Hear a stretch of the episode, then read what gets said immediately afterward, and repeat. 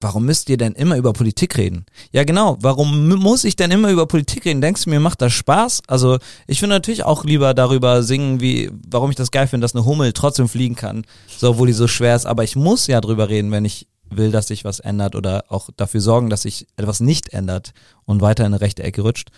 Deswegen, ähm, ich glaube, wenn man auf Konzerten von uns ist, weiß, es ist kein Bildungsevent, dass wir die ganze Zeit über Politik reden, aber ich finde das trotzdem wichtig, sich auch zu positionieren.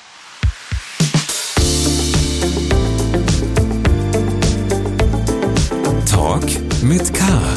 Mit Anne Burgner. Hallo liebe Kölnerinnen und Kölner und hallo natürlich auch an alle anderen. Talk mit K ist der Podcast des Kölner Stadtanzeiger, in dem ich jede Woche im Wechsel mit meiner Kollegin Sarah Brasak mit spannenden Menschen aus Köln spreche. Es gibt immer donnerstags um sieben eine neue Folge. Bevor es dieses Mal losgeht, möchte ich Ihnen aber noch einen sehr spannenden anderen Podcast des Kölner Stadtanzeiger vorstellen, der jetzt bald startet. Attentat am Blumenstand. Der Angriff auf Kölns Oberbürgermeisterin und die Gefährdung der Demokratie. Ein Podcast des Kölner Stadtanzeiger in sieben Folgen. Ab 20. Januar auf ksta.de. Heute begrüße ich einen Gast, der natürlich perfekt in die Karnevalszeit passt. Er ist, wenn man der Beschreibung auf der Homepage seiner Band Planschenmalheur glaubt, Hypochonder und Teenie-Schwarm. Darüber wird zu reden sein. Herzlich willkommen, Juri Rother. Schön, dass du da bist. Hallo, oh Mann, ey, wir müssen dringend unsere ähm, Homepage ändern. Das wird mir jetzt so oft schon vorgehalten. Am Anfang war es witzig und jetzt, wenn sich das wiederholt, fühlt sich das an, als würde das so genau auch stimmen. Ich, also ich habe noch das ein oder andere Zitat von eurer oh, Homepage. Oh, wir schauen mal, ja, okay. was so passiert. Ähm, genau, jetzt total schön, weil ich äh, ahne, dass ihr jetzt eine ziemlich intensive Zeit habt und ähm, freut mich sehr, dass du es trotzdem geschafft hast, hier zu uns zu kommen. Ja, super gerne. Besser jetzt als in zwei Wochen, weil da wird nicht mehr viel Stimme übrig sein und die muss ich dann, die brauche ich dann. Das glaube ich. Ähm, ich habe mal ein bisschen im Stadtanzeigerarchiv nachgeguckt und äh, also das erste Mal äh, erwähnt worden ist eure Band im April 2018. Da ging es ums Shale Sig Festival. Das sind jetzt also ungefähr sechs Jahre. Ist ja, also auf der einen Seite ist das eine lange Zeit, auf der anderen Seite ist es eigentlich eine total kurze Zeit. Wie blickst du auf, auf diese Jahre? Bist du überhaupt schon mal dazu gekommen, mal ein bisschen darüber nachzudenken, was in der Zeit alles passiert ist? Also es fühlt sich auf jeden Fall nicht an wie äh, fünf, sechs Jahre, muss man sagen. Ich glaube, das liegt auch mit an der Corona-Zeit, ne, dass äh, ja. sehr viel weggefallen. Da muss man noch mal hinterfragen, ist das gerade alles richtig, was man da so macht? Oder muss ich jetzt einen, wie sagt man, zweiten Bildungsweg einschlagen, der nichts mit äh, der Bühne zu tun hat? Aber grundsätzlich fühlt sich das nicht sehr lang an. Ähm, aber andererseits, wir sind jetzt auch alle über 30 und wir fühlen uns ja auch, als werden wir noch Anfang 20, bis wir dann morgens merken, wir kommen nicht mehr aus dem Bett. Deswegen, ich glaube, so, ähm, so ist der Mensch, ne? Das äh, Zeit ist immer so relativ. Total. Jetzt ist Köln ja angeblich die Stadt, äh, über die es die äh, meisten Lieder gibt weltweit. Also sogar mehr als über New York, habe ich mal gelesen. Ob das stimmt, weiß wahrscheinlich niemand. Aber ähm, ich glaube, New York gibt auch einfach dann nicht so sehr damit an, dass ja, es so viele Lieder gibt. Also wahrscheinlich. Aber also eben man weiß, sagen wir mal, der, der Bedarf an, an Bands und äh, äh KünstlerInnen, die sich also mit Köln befassen und mit Kölscher Musik ist groß. Wie kommt man da auf die Idee zu sagen, ach, aber ich glaube, auf uns haben die eigentlich noch gewartet? Ja, ehrlich gesagt, das Gefühl hatten wir am Anfang gar nicht, als wir das gemacht haben. Am Anfang war das so, ähm, dass ein, ein Kumpel von mir, äh, viele Grüße an ihn, der eine Glock, super Musiker, sollte man mal reinhören, der hatte mit seiner Familie, mit seinem Papa und seinem, ich glaube, Cousin eine Kölsch-Band, die ist Lachs, die gibt's leider nicht mehr. Mhm. Und ähm, ich hatte damals nichts mit Karneval zu tun, ne? meine Eltern haben ein bisschen kölsche Musik gehört und so und ich habe als Kind gerne gefeiert, aber ich war jetzt nicht in einem Verein oder irgendwie sowas. Und äh, den hatte ich in der Session getroffen ähm, und wir waren was essen und er hat mir erzählt, wie geil das ist und aber auch wie anstrengend das ist und dass er es total witzig fände, wenn ich mal was auf Kölsch singen würde. Äh, weil man sieht mich jetzt gerade nicht, das ist das Ding am Podcast, aber mhm. meine Haut ist äh, dunkler als deine, mhm. würde ich äh, jetzt einfach mal so frech behaupten. Und äh, dass das für die Augen und Ohren eine ganz schöne Diskrepanz wäre, wenn ich mal auf Kölsch singen würde. Und das habe ich dann gemacht. Und äh, deswegen war unser unser Anliegen am Anfang gar nicht so, boah, äh, diese Stadt braucht jetzt noch eine Kölsch-Band, sondern wir fanden den Gedanken interessant, mal was zu machen, was vielleicht Grenzen sprengen könnte. Und das hat's dann gefühlt auch getan erstmal. Wie geht man das denn an? Weil ich meine, eben es gibt so viele Bands, also überhaupt da mal Aufmerksamkeit zu kriegen, äh, Auftritte zu bekommen. Auch es gibt so viele neue Songs jedes Jahr. Also es wird ja viele geben, die sagen, wir probieren das jetzt mal, aber es gibt halt nicht so viele, die es dann tatsächlich auch schaffen. Äh, ich glaube, unser ganz, ganz großer Vorteil war, wir hatten keine Ahnung, was sie tun. Mhm. Also ne, es war, ähm, es gibt Leute, die haben sich das angucken, dachten, oh, das ist aber ganz schön durchkonzipiert. Äh, das stimmt, wir haben schon alle vorher lange Musik gemacht und äh, uns viel mit Social Media beschäftigt und solche Sachen. Dementsprechend wirkte das so. Aber vom Karneval und wie man eine Kölschband aufbaut, hatten wir wirklich zero Ahnung. Mhm. Und jeder, der uns die ersten Mal auf einer Sitzung gesehen hat, weiß, dass das stimmt. wir sind so oft einfach von der Bühne runtergegangen, weil wir nicht wussten, dass man da noch so Orden kriegt und abmoderiert wird, so mit dreimal Köller Love und sowas. Wir hatten wirklich keinen Schimmer, wir waren die übelsten Welpen. Äh, deswegen kann ich dir jetzt kein äh, Geheimrezept verraten, aber wenn jetzt gerade Leute zuhören, die überlegen, eine Kölschband zu machen, würde ich sagen, äh, macht etwas, was für euch authentisch ist, weil für mich ist es natürlich so, ihr hört mich reden, ich rede in meinem Leben kein Kölsch, außer ich singe, mhm. so ähm, verstehe aber Kölsch. Und für mich war es wichtig, da einen Weg zu finden, der irgendwie modern ist, der mit mir zusammenpasst. Und ich glaube, das ist dann am Ende das, worauf es ankommt, dass es sich gut anfühlt und echt anfühlt und eben nicht konzipiert ist. Alles drumherum, um das Echte kann man konzipieren, damit mhm. das cool aussieht und so, aber das, der Kern muss echt sein. Wie, also wie, du machst ja schon lange Musik, du warst auch, glaube ich, vor ziemlich genau zehn Jahren bei uh, The Voice of Germany ähm, und hast ja vorher auch andere Musik gemacht. Also wie, wie kriegt man das hin, so einen Schritt zu machen, weil es eben, es muss ja auch irgendwie authentisch sein und nicht jetzt so, dass man das Gefühl hat, die haben sich jetzt gedacht, äh, da können wir vielleicht mal ein bisschen Geld verdienen, äh, deswegen machen wir das. Ja, äh, dieses Geldverdienen-Thema finde ich ist auch wichtig, da darüber zu reden, weil ja, du kannst im, im Karneval natürlich Geld verdienen, aber man muss auch überlegen, wie anstrengend das ist. Das mhm. heißt, auch bei anderen Jobs kannst du Geld verdienen, die aber scheiße anstrengend sind. Deswegen zählt für mich dieses Argument eben auch nicht. Ähm, aber natürlich, man, ähm, für uns war das ein ganz schöner Slide, weil ähm, Pierre, der bei uns Gitarre spielt, und ich, wir haben vorher schon keine Ahnung, acht, neun Jahre äh, Musik gemacht und das aber in so einer Form von eher Kleinkunst, ne? Schon, ja, Kabarett ist vielleicht ein bisschen hochgegriffen, aber wir haben viel in so Kulturräumen gespielt und mhm. sowas, ne? also was ganz, ganz anders. Und äh, haben dann aber gemerkt, dass wir auch wollen, dass Leute tanzen und haben angefangen, mehr so ein bisschen poppigere Musik zu machen. Dann kam ein Schlagzeuger dazu, dann kam ein Bassist dazu und genau in der Konstellation, in der wir da gespielt haben, die gleichen Leute sind dann auch in die Kölsch-Band mhm. reingeslidet. So, das war der Übergang. Du musst mal äh, erklären, dieser Name, ich glaube, dass da manche drüber stolpern. Äh, ich ja. habe äh, gehört, es hat was mit einem Australienurlaub zu tun, aber klär doch mal alle, die sich fragen, was soll denn das bitte heißen? Genau, also auf. der Name Planschemalheur ähm, ist quasi das Kölsche Lena Meyer Landrut, also schwer zu merken, aber wenn man es einmal drin hat, hat man es eigentlich im Kopf. Und ähm, als wir so wussten, ey, wir wollen eine Band machen, dann braucht man einen Namen und Namen finden ist der pure Horror. Also mhm. an alle da draußen und sei das für, keine Ahnung, für irgendwas. Ich finde, Namen finden ist der Horror.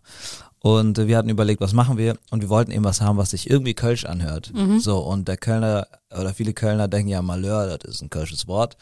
Äh, fanden wir also schon mal gut. Mhm. Und dann überlegt, was verbindet uns. Und wir waren ähm, auf Tour in Australien, haben so eine Mischung aus also bevor es Planschmüller gab, äh, mhm. aus Straßenmusik in ein paar Clubs gespielt und so und Urlaub gemacht. Und in Australien gibt's ja bekanntlich sehr, sehr viel Wasser.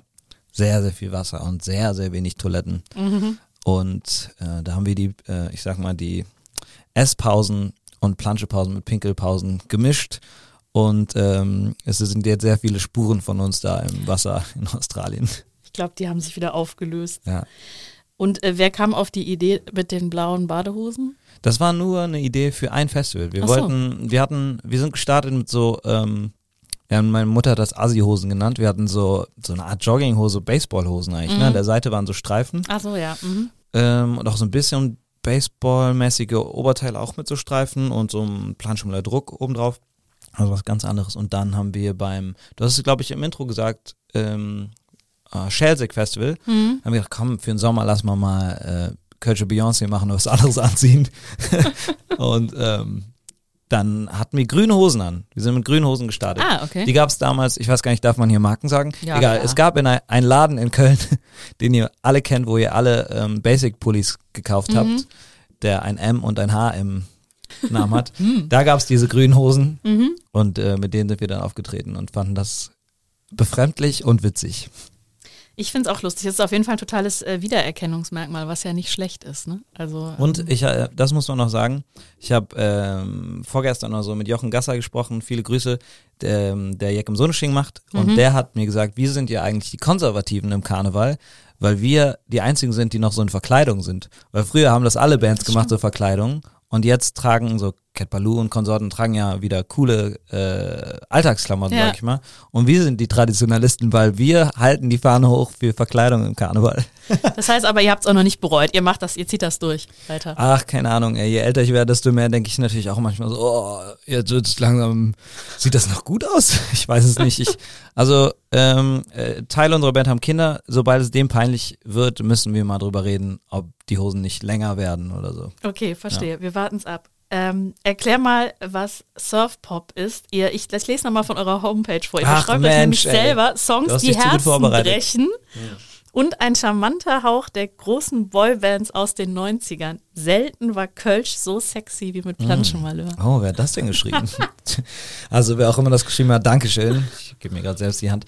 Ähm, nee, also die Surfpop, jeder, der sich so ein bisschen mit Musik auskennt oder mit so Schubladenmusik jedenfalls, weiß, dass wir keinen Surfpop machen. Das ist, ähm, das haben wir uns am Anfang einmal ausgedacht, weil wir einen Song hatten, der hatte so Surfpop-Gitarren, Mhm. so Bee Gees mäßig.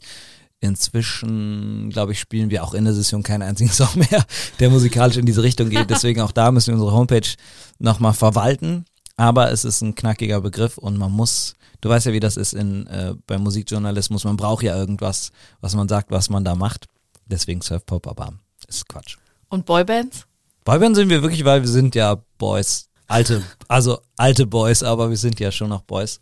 Ah ja, die, äh, die Backstreet Boys sind auch immer noch unterwegs. Das ne? stimmt. Und wir Also- tanzen ja. Das, Ja, äh, eben. also das, das ist ja auch so das Ding. Eine Boyband muss ja tanzen. Und zum Glück steht in der Definition von einer Boyband jetzt nie, ob das gut aussehen muss, ne? Weil wir sind schon ganz schöne Holzfäller. Aber wir haben gesagt, wir wollen so Choreos tanzen und wir wollen so ein bisschen diesen Vibe machen und auch äh, Wert drauf legen, dass es nicht eben ist Band mit Sänger, sondern ich glaube, dass wir es ganz gut geschafft haben, dass man bei uns weiß, wer was spielt und wer wer ist und so. Und äh, das ist ja auch so ein bisschen typisch Boyband. Total. Und also ich meine, wer euch schon mal auf der Bühne gesehen hat, der weiß auf jeden Fall, die Backstreet Boys können dagegen natürlich einpacken. Also deren Choreografien sind dagegen. Ja, also, Kindergarten. Ja, also das wollte ich jetzt selbst nicht sagen, aber Ne? das stimmt natürlich. Ähm, okay, ich zitiere noch, ich verspreche es das letzte Mal, aber ich habe es auch schon Mhm. in der Einleitung gesagt, äh, da wirst du als Hypochonder bezeichnet. Ähm, hat das ein bisschen damit zu tun, weil natürlich für euch diese Zeit jetzt so wichtig ist und du einfach totale Panik hast, irgendwie krank zu werden in diesen Monaten? Ja, also wenn man Hypochonder als Krankheitsbild äh, nimmt, bin ich es wahrscheinlich nicht. Mhm. Deswegen, ich will das hier nicht relativieren, weil das natürlich auch äh, eine Scheißkrankheit ist. So, das habe ich nicht. Aber ähm, ich muss in meinem Leben zwischen ähm, zwischen November und Februar sehr aufpassen, dass ich nicht krank werde. Und da bildet man sich schon natürlich manchmal Sachen ein, äh, die nicht wahr sind. So, ich gebe sehr wenig Hände. Ich probiere Händedruck zu vermeiden. Wir haben es getan. Ja. Ja, aber ich habe auch direkt so gemacht, aber nicht, weil, weil, also du bist ja nicht eklig oder irgendwas, aber ich, Danke. ne, du weißt, was ich meine, Ja, da bin ich klar. einfach dann sensibel, weiß, dass das ein bisschen monkig rüberkommt, aber so ist es. Deswegen, das Hypochonder-Ding ähm, stimmt schon leider so. Was hilft denn am besten für die Stimme? Du bist ja wahrscheinlich Experte. Äh, Fresse halten. Also das ist wirklich, Super, ist so schön, dass du hier das, bist. das A und O ist wirklich nicht reden, viel schlafen.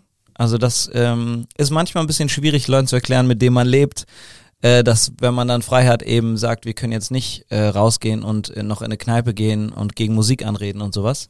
Deswegen ich schweige dann äh, leider sehr viel, auch im Bus. Es ist bei uns im Bandbus wird viel gequatscht, es wird Musik gehört und so und ich bin eine äh, traurige Junge mit Schokolade in der Hand, der der nicht redet. Und äh, an alle SängerInnen da draußen, ich empfehle sehr, keine sprudelnden, säurehaltigen Getränke zu trinken. Das hat bei mir einen großen Unterschied gemacht. Mhm. Wie anstrengend ist das, so eine Session? Ich meine, wie viele Auftritte habt ihr und wie viele dann teilweise auch am Tag? Mm, Also so um die 150 Auftritte in drei Monaten sind es ungefähr. Ähm, man muss dazu sagen, da gibt es natürlich Bands, die spielen noch, noch mehr. Ne? Also es, ähm, auch wenn das für uns anstrengend ist, nur dass man das auf dem Schirm hat, wir sind da nicht die Speerspitze, da gibt es auf jeden Fall Leute, die sich da richtig äh, wund spielen noch. Aber es ist sehr, sehr anstrengend. Also das hätte ich selbst gar nicht so eingeschätzt. So an Weiberfastnacht spielen wir, ich glaube, zehn Konzerte von 11 bis 0 Uhr, das heißt im, im Stundentakt ungefähr.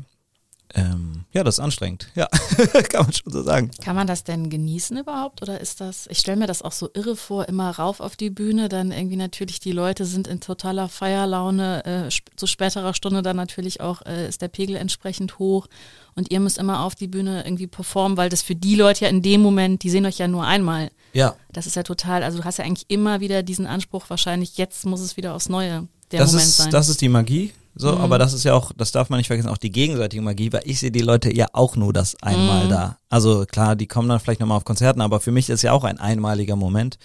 Und ähm, wenn man viel, viel spielt, ist es natürlich so, dass du, du kannst nicht mehr diesen Endorphin-Haushalt fahren, wie du das machen würdest, wenn du nur ein eigenes Konzert spielst, wo die Leute nur für dich kommen, sondern du spielst ja auch Veranstaltungen, wo mehrere Bands spielen und so. Das heißt, da sind Leute, die für dich da sind, aber es sind auch Leute, die einfach feiern wollen.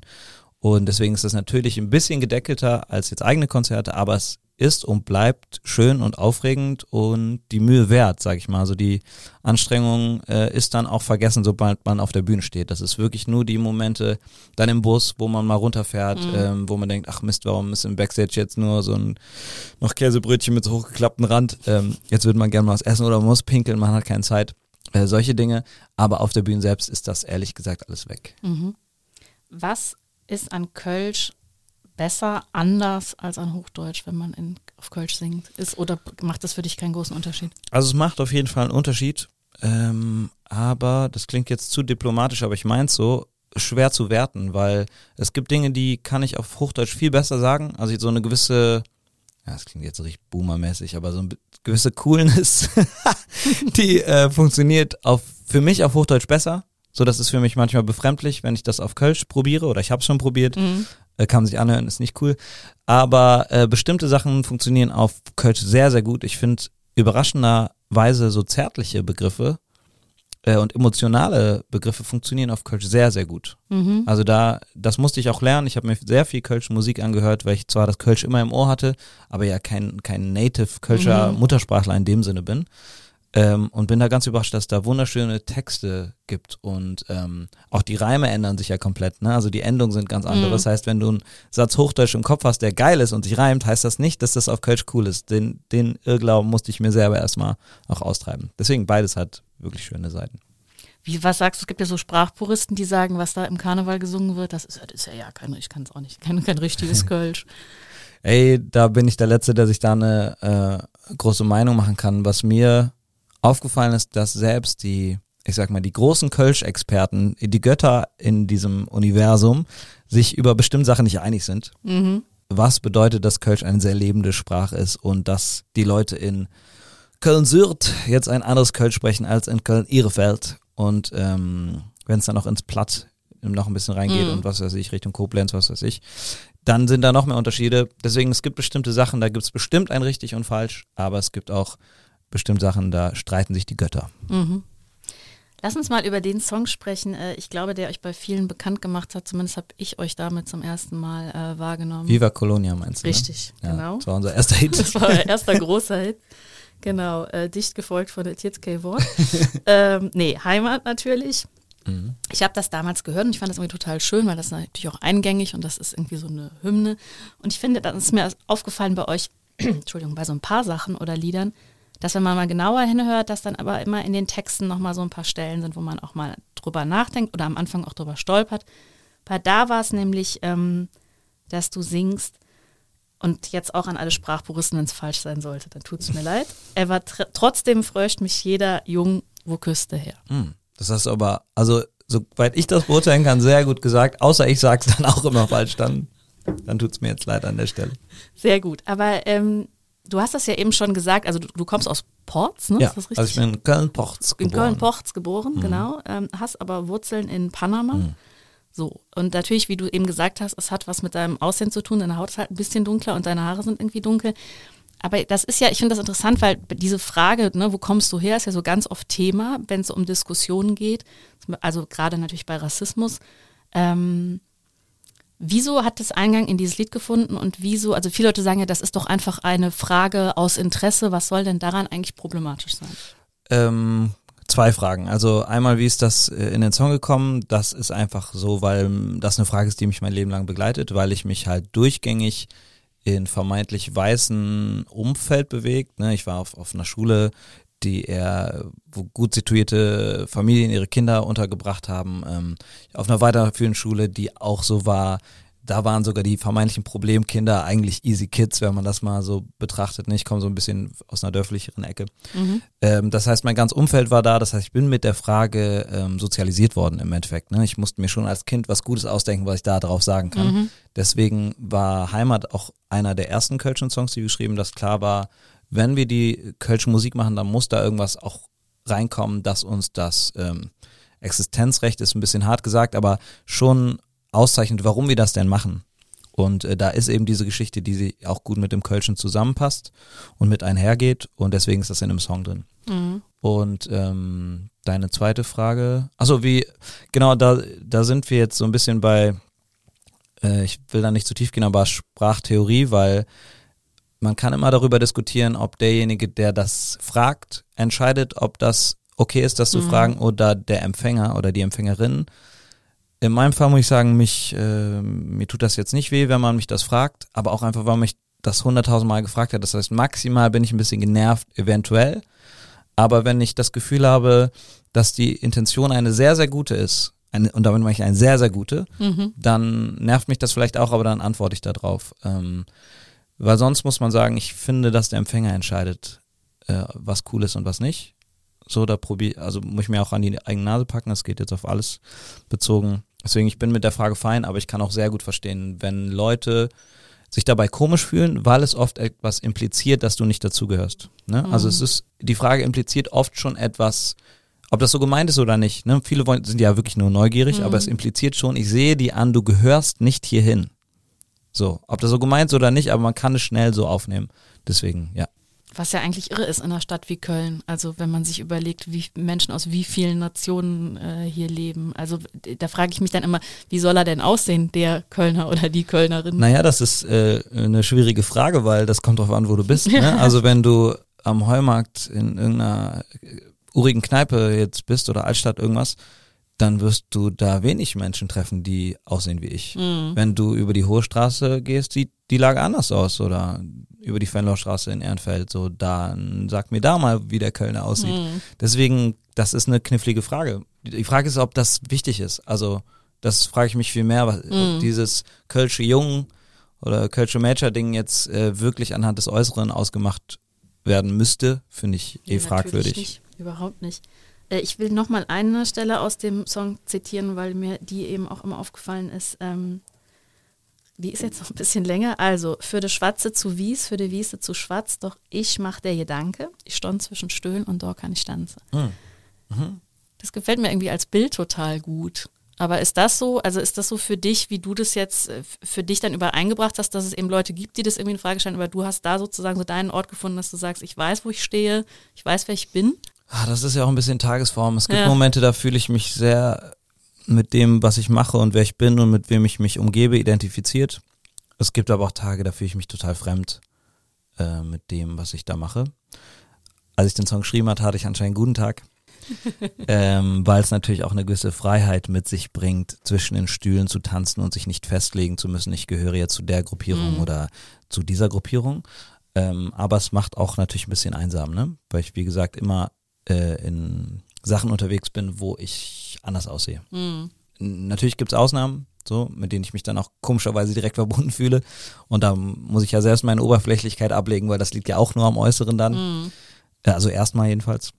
Ähm, aber genau, die, so ist die Zeile gemeint, an guten Tagen. Jetzt ist es ja gerade beim Karneval und in Köln, der Kölner an sich, der ist ja auch immer so ein bisschen der Meinung, ja, wir sind ja alles, das ist alles so verbindend und wir haben uns alle wahnsinnig lieb und das macht den Karneval ja auch so aus. Ähm, würdest du denn sagen, jetzt auch so aus den Erfahrungen, die du gemacht hast in all den Jahren und auch eben, ihr, ihr bringt das Thema ja auch immer wieder auf, ist das wirklich so oder machen wir uns da auch ein Stück weit was vor? Ähm, auch da wieder, es gibt Situationen und Orte und Karnevalsvereine und Menschen, die das sehr, sehr ernst nehmen und das wirklich sehr, sehr schön machen und das sind die absolut rosigen Seiten des Karnevals, wo ich sage, ja, genau dafür sollte es diesen Karneval geben. Aber es gibt natürlich auch äh, Momente, wo ich denke, yo, wo, also sorry, ich kann gerade nicht mehr singen, wir sind bunt, wir sind irgendwie stond zusammen, weil das tun wir nicht. Das gibt es natürlich auch, wie in jeder anderen Stadt eben auch. Ähm, ich finde trotzdem gut, dass man drüber singt mhm. und meinetwegen das auch ein bisschen glorifiziert, weil es dazu einlädt, das zu einer Realität zu machen. Es darf nur nicht scheinheilig bleiben und da äh, würde ich ähm, die den Bogen zum Hip-Hop spannen wollen. Mhm. Oder zum Rap, wo man sagt, du musst das, was du singst, auch ähm, vertreten können und leben können. Das heißt, wenn du dein Geld damit verdienst, auch zu singen, wir sind bunt, wir sind laut, wir sind XY, dann bitte sei es auch. Mhm. So, ja, das ja. stimmt. Ja. Du hast mal einen schönen Satz gesagt, nämlich äh, Köln habe Größen oder der Kölner habe Größenwahnsinn in sich und eine Zitat süße Naivität. Ja, absolut, klar. Das äh, lässt sich an vielen Beispielen klar machen. Äh, ich glaube, der FC ist sinnbildlich dafür, wenn die gewinnen, dann spielen wir morgen Champions League, wenn die verlieren, dann äh, ist, äh, wird bald wieder der Dom bebombt. Das ist, ähm, ist das zu hart, sollen wir schneiden? Nee. also das äh, ist natürlich eine sehr krasser Größenwahn, aber ich liebe das. Ich finde so eine gewisse Naivität ähm, super befreiend, weil ich sonst auch sehr viel in meinem Kopf rumhänge und mit mir selber diskutiere. Deswegen finde ich das, äh, ich finde das das sehr schönes, liebenswürdiges. Aber wie, wie bist du so, also Stichwort Lokalpatriotismus, da ist der Kölner ja auch ganz weit vorn und ich weiß auf jeden Fall, in einem Lied ähm, singst du auch, ich äh, bin eben kein Patriot, also wäsch no Hus. Hm. Ähm, warum nicht? Also ich kann es total verstehen, aber ich glaube, für viele Kölner Mhm. ist das eben, da leben sie so ihren Nationalstolz Ja. aus. Also ich glaube, dass ich hinter der Grundphilosophie von Patriotismus einfach nicht stehen kann, weil es halt Zufall ist. Und es äh, klar, dass ich in Köln bin, ist vielleicht jetzt nicht unbedingt Zufall, das ist ja auch irgendwo ausgesucht, aber ich bin so ein kleines, minimales Rädchen in diesem ganzen Ding und fänd's befremdlich, darauf dann zu stolz zu sein und sagen, alles an Köln ist geil, weil ich finde, Patriotismus schließt für mich so ein bisschen kritische Gedanken aus. Das ist für, klingt Mhm. für mich so, um Milieu zu zitieren, 0 oder 100, so, du findest alles geil und das finde ich eben nicht. Und ich finde, dass wir kritisch bleiben müssen und ähm, da auch also an sich selbst auch kritisch, äh, sich selbst kritisch überprüfen müssen. Und da würde mir Lokalpatriotismus oder grundsätzlicher Patriotismus im Wege stehen. Mhm. So. Aber keine Ahnung, ich würde da niemals über andere judgen. Also ich meine, Cat Baloo zum Beispiel, äh, mit dem wir uns sehr, sehr gut verstehen, haben ja auch so das Motto Lokalpatriot. Mhm. Und keine Ahnung, das sind ja trotzdem, weiß ich, dass die kritisch denken können. Also bei denen funktioniert das ja anscheinend, nur bei mir würde das wahrscheinlich nicht so funktionieren. Deswegen, so, muss jeder machen, wie er will. Total. Naja, ich finde es halt immer dann schwierig, wenn dann Leute ernsthaft zum Beispiel, also glauben, Köln sei jetzt die beste Stadt oder die schönste Stadt, wo ich denke, bist du schon mal irgendwo Doch klar, gewesen? ist Köln die schönste Stadt. Warst du mal am Eberplatz? Ja, absolut. Chorweiler? Ich liebe das. Traum. Eigentlich alle Plätze. Barbarossa-Platz kannst du Oh. nehmen, kannst du nehmen, was du willst. Die Zülpik ist einfach ein Ort der Kultur an Karneval. Ähm, ich möchte mit dir über eine Sache sprechen, die leider nicht so schön gewesen ist in eurer Karriere bisher, ist ungefähr ein Jahr her.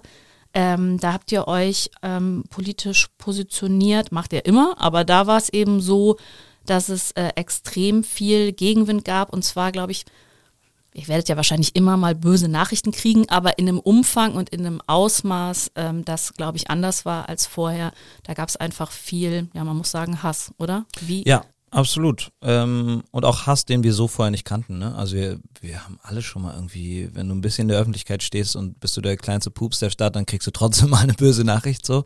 Aber in dem Maße, dass das medial so aufgebauscht wurde, dass ich nicht mehr aus dem Haus gegangen bin, wenn ich nicht gerade musste, ähm, kannte ich vorher so noch nicht oder kannten wir vorher noch nicht. Das hat uns ja auch dann alle betroffen. Mhm. Ähm, und war natürlich eine super befremdliche Situation, weil du das immer das Gefühl hast, jemand hat eine ganz klare Meinung zu dir, egal wen du triffst, die Person hat eine Meinung zu dir und du kennst die Person nicht. Du weißt es nicht. Du, und die Person hat eventuell auch nur eine Schlagzeile gelesen, so. Ähm, und ich kann ja auch nicht mit jeder Person dann reden und erklären, warum ich das so sehe, weil das ist das Überraschende.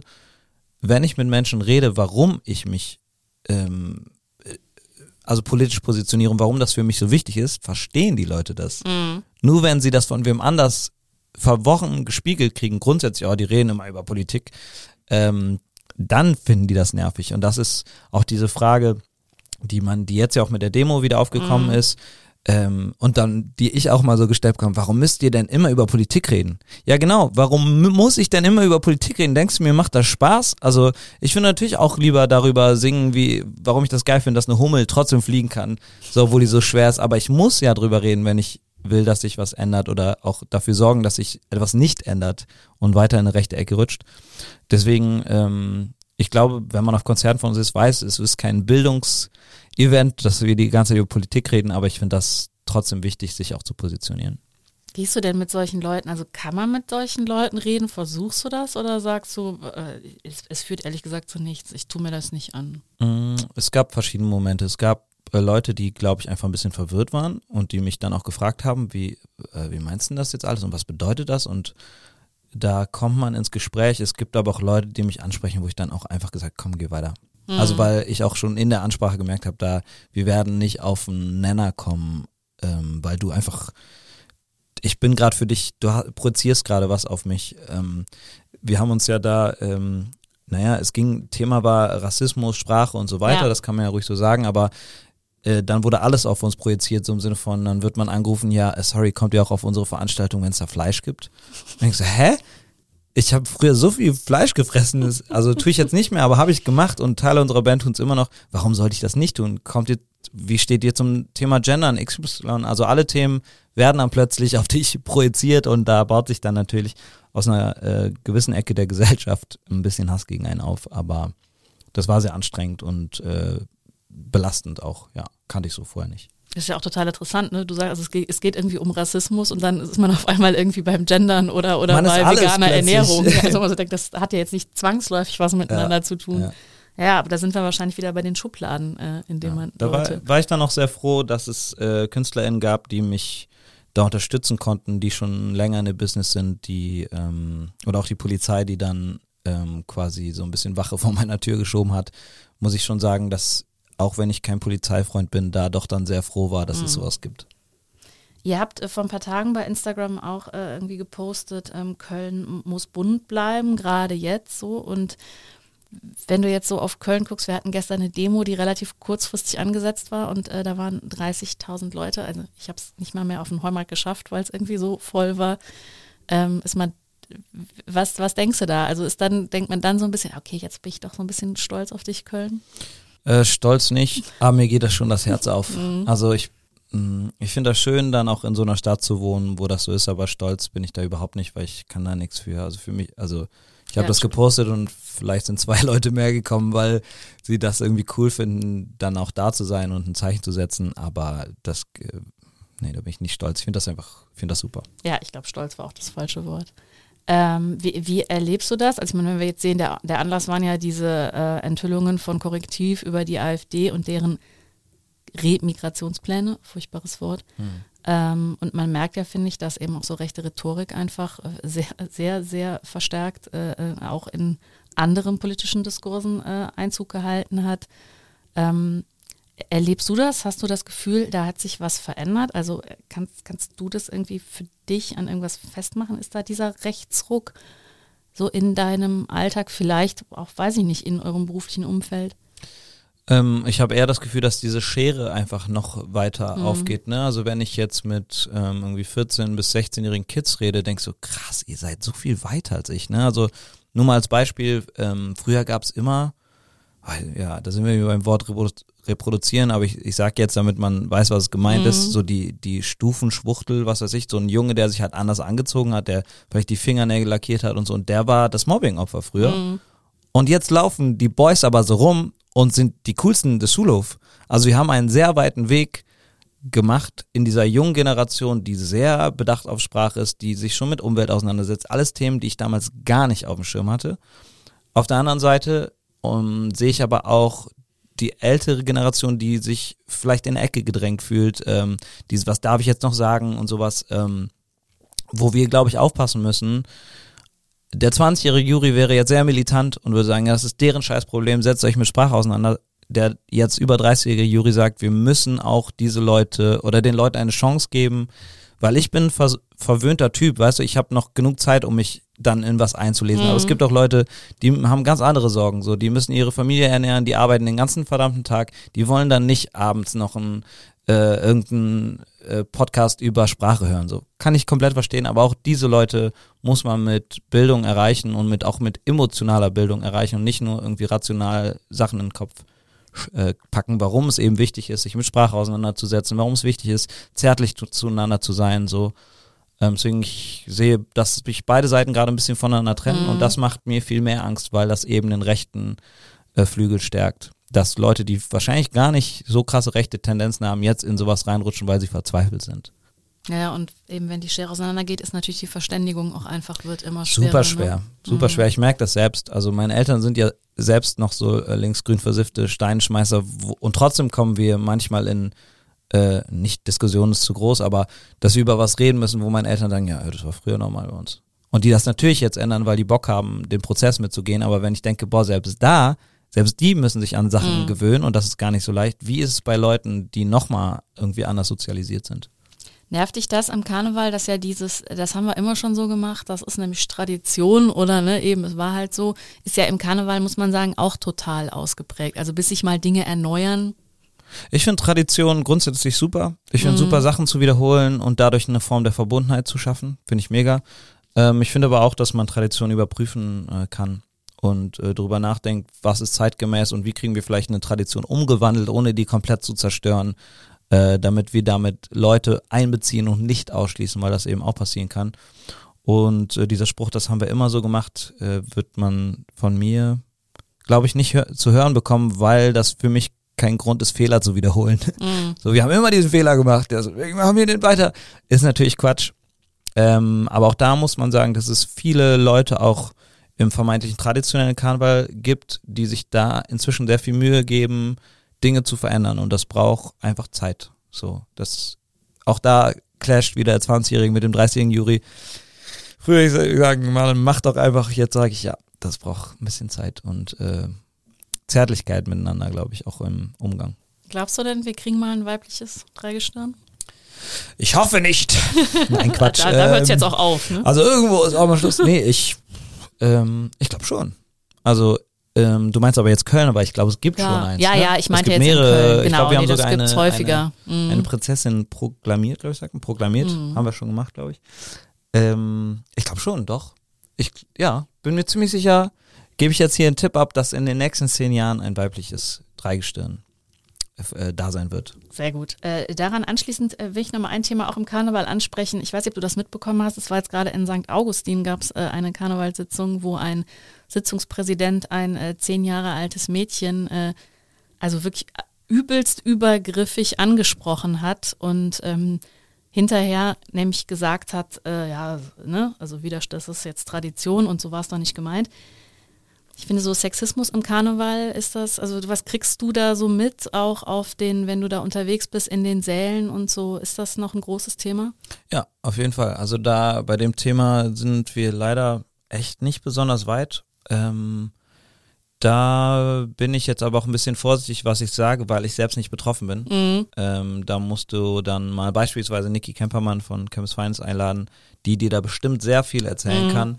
Ich aus der männlichen Perspektive überprüfe mich selbst so ähm, und hoffe, dass ich mich da gut schlage und kriege das aber natürlich mit und finde das unglaublich schade, dass unter dem Deckmantel von vom Feiern, von Alkohol, von wir sind ist doch alles nicht so gemeint und alles ist locker, solche Sachen gemacht werden. In dem Fall da in St. Augustin. Ich habe, da bin ich der Schlagzeilenleser. Ich weiß nicht, ähm, hast du mir jetzt erzählt, was da Mhm. passiert ist? Natürlich äh, gibt es keine Entschuldigung für, beziehungsweise kannst dich für entschuldigen, aber ist schwierig zu rechtfertigen. So.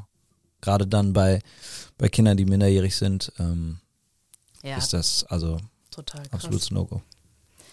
Ich äh, wollte dich noch mal einmal äh, fragen, habe ich eben schon mal angesprochen, aber ich glaube, dass das auch Leute interessiert. Äh, Du hast bei The Voice of Germany mitgemacht, äh, sozusagen vor deiner Karnevalskarriere. Ich glaube, total viele Leute fragen sich, wie das ist, wenn man da auf diese Bühne geht. Kannst du das mal beschreiben? Und wie, wie bist du auf die Idee gekommen? Also du hast wahrscheinlich, du hast ja immer Musik gemacht, aber wann war der Moment, wo du gesagt hast, mache ich jetzt? Mm, Das war so eine nächtliche Idee. Meine damalige Freundin und ich ähm, hatten so ein bisschen im Wohnzimmer Musik gemacht und am Laptop so Chords geguckt nach irgendwelchen Songs und an der Seite war so eine Werbebanner von The Voice of Germany.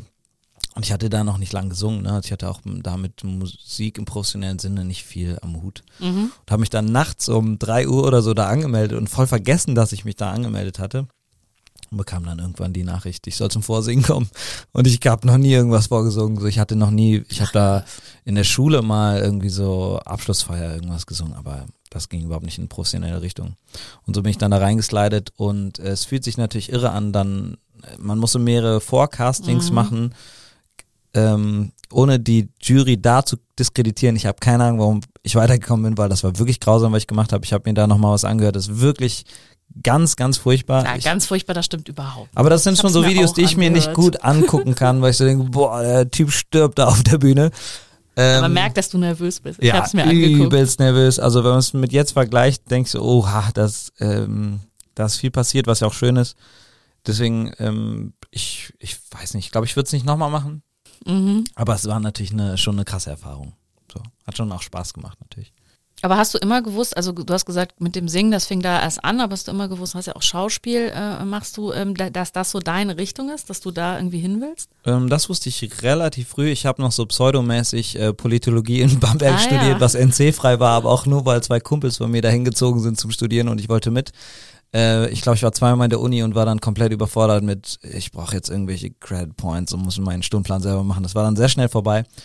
Und deswegen war schon sehr früh eigentlich klar, ich will irgendwas mit Kunst machen. Und dann war es eigentlich Schauspiel. Ich dachte sehr lange, ähm, mein Hauptberuf wird Schauspieler. Mhm. Und hast du das äh, für dich so an den Nagel gehängt oder sagst du, das könnte ich mir vorstellen? Äh, ich mache immer mal wieder so kleine Sachen, aber ich würde nicht, oder ich habe auch nicht mehr die Zeit, jetzt so Mhm. krass da reinzubuttern, zu verschiedenen Castings zu gehen. Das heißt, das, was kommt, das mache ich. Ich mache ihn da mal ein E-Casting, bewerbe mich aber wirklich nicht intensiv. Das ist jetzt ähm, wirklich, wenn ich was mache, dann freue ich mich da sehr drauf, weil es wieder was ganz, ganz anderes ist. Ich mich da neu, ich komme aus meiner weirden Comfortzone raus und muss wieder was machen, was ich mal gelernt habe ähm, und genieße das total. Und ich kann mir auch sehr gut vorstellen, das irgendwann nochmal mehr zu machen. Mhm. Ist denn der Karneval jetzt für dich mittlerweile Komfortzone? Oder? Ja, ja, Das schon. Ich habe das, also überleg mal, ich habe das jetzt, ich habe wahrscheinlich 700 Konzerte gespielt in den, in den letzten sechs Jahren. So, das ist, natürlich habe ich das sehr oft dann gemacht.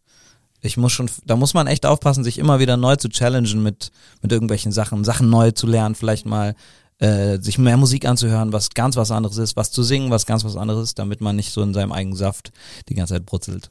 Ihr macht ja auch äh, Kinderkonzerte, ne? Ja, Oder- das ist ein guter Punkt, weil das ist was ganz anderes. Ne? Also da musst du, habe ich auch komplett unterschätzt. Kinder sind verrückt. Also die reagieren ganz anders auf Sachen, als du dir das gedacht hast Ja. im Vorfeld. Und das macht uns sehr viel Spaß. Ist, denn das, äh, ist das leichteres oder schweres Publikum? Also sind ja wahrscheinlich ziemlich begeisterungsfähig, aber Kinder sind ja auch so, wenn sie irgendwas nicht gut finden, dann Gucken die Ah, an wie ein Auto und warten, genau. bis es weitergeht. Ähm, das, ich, das kommt drauf an, wie gut du vorbereitet bist. Also wenn du gut vorbereitet bist, ist das das geilste Publikum. Ja. Ne, wirklich, die wissen einiges zu schätzen. So, wenn du das nicht ernst nimmst, dass das Kinder sind und das auch anpasst auf Kinder, dann hast du eine harte Zeit. Dann kann sich eine halbe Stunde sehr lang anfühlen. das glaube ich.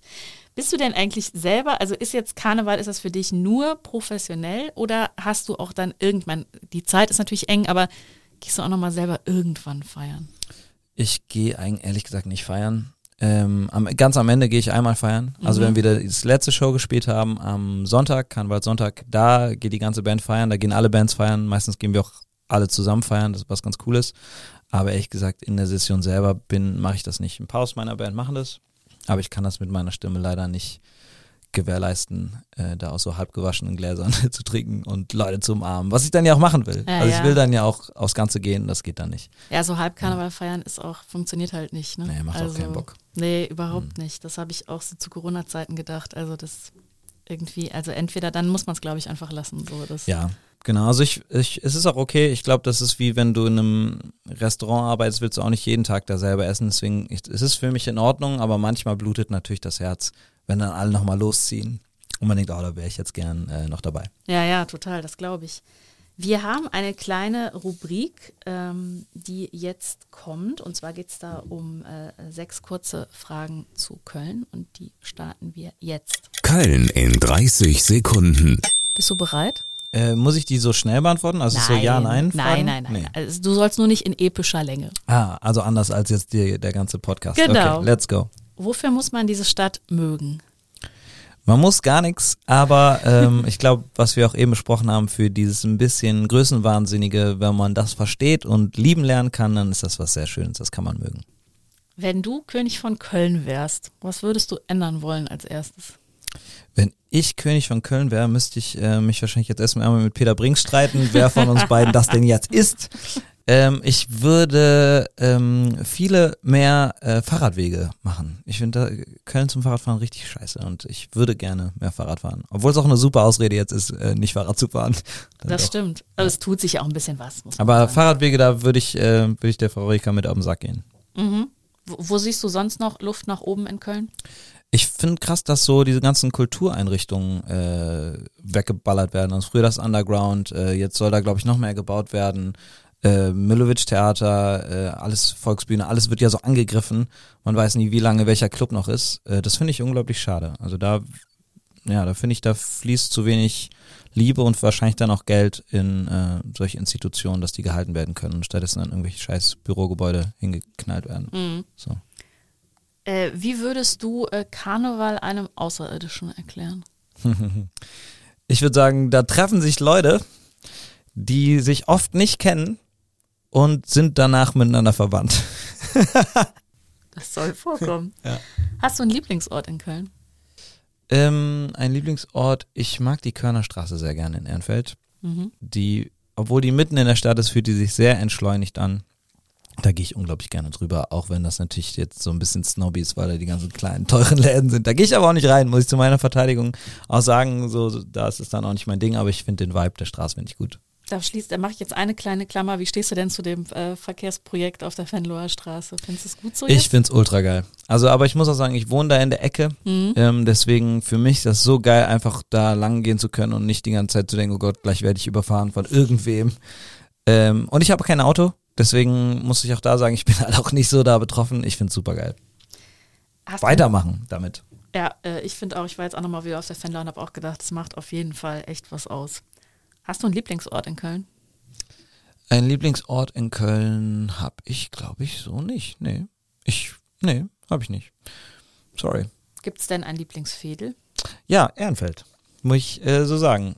Und zwar das, die schöne Seite von Ehrenfeld, nämlich die nicht auf der Fenloer, sondern noch da weiter hinter. So richtig Richtung Liebigstraße da der Block. Der ist ja sehr schön. Und so auch für die Schelsig schlägt dein Herz aber auch noch?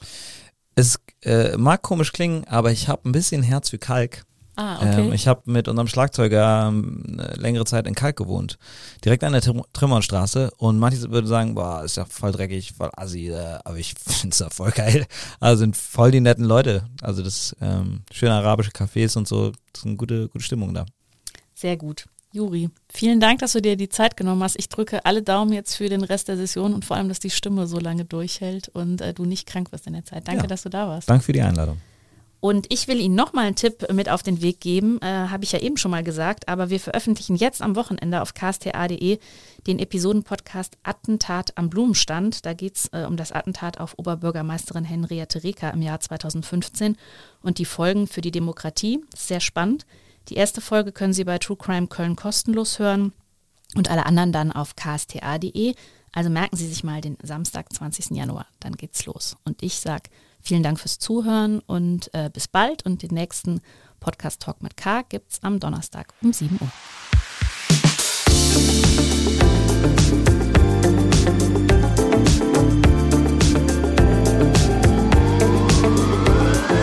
Talk mit K.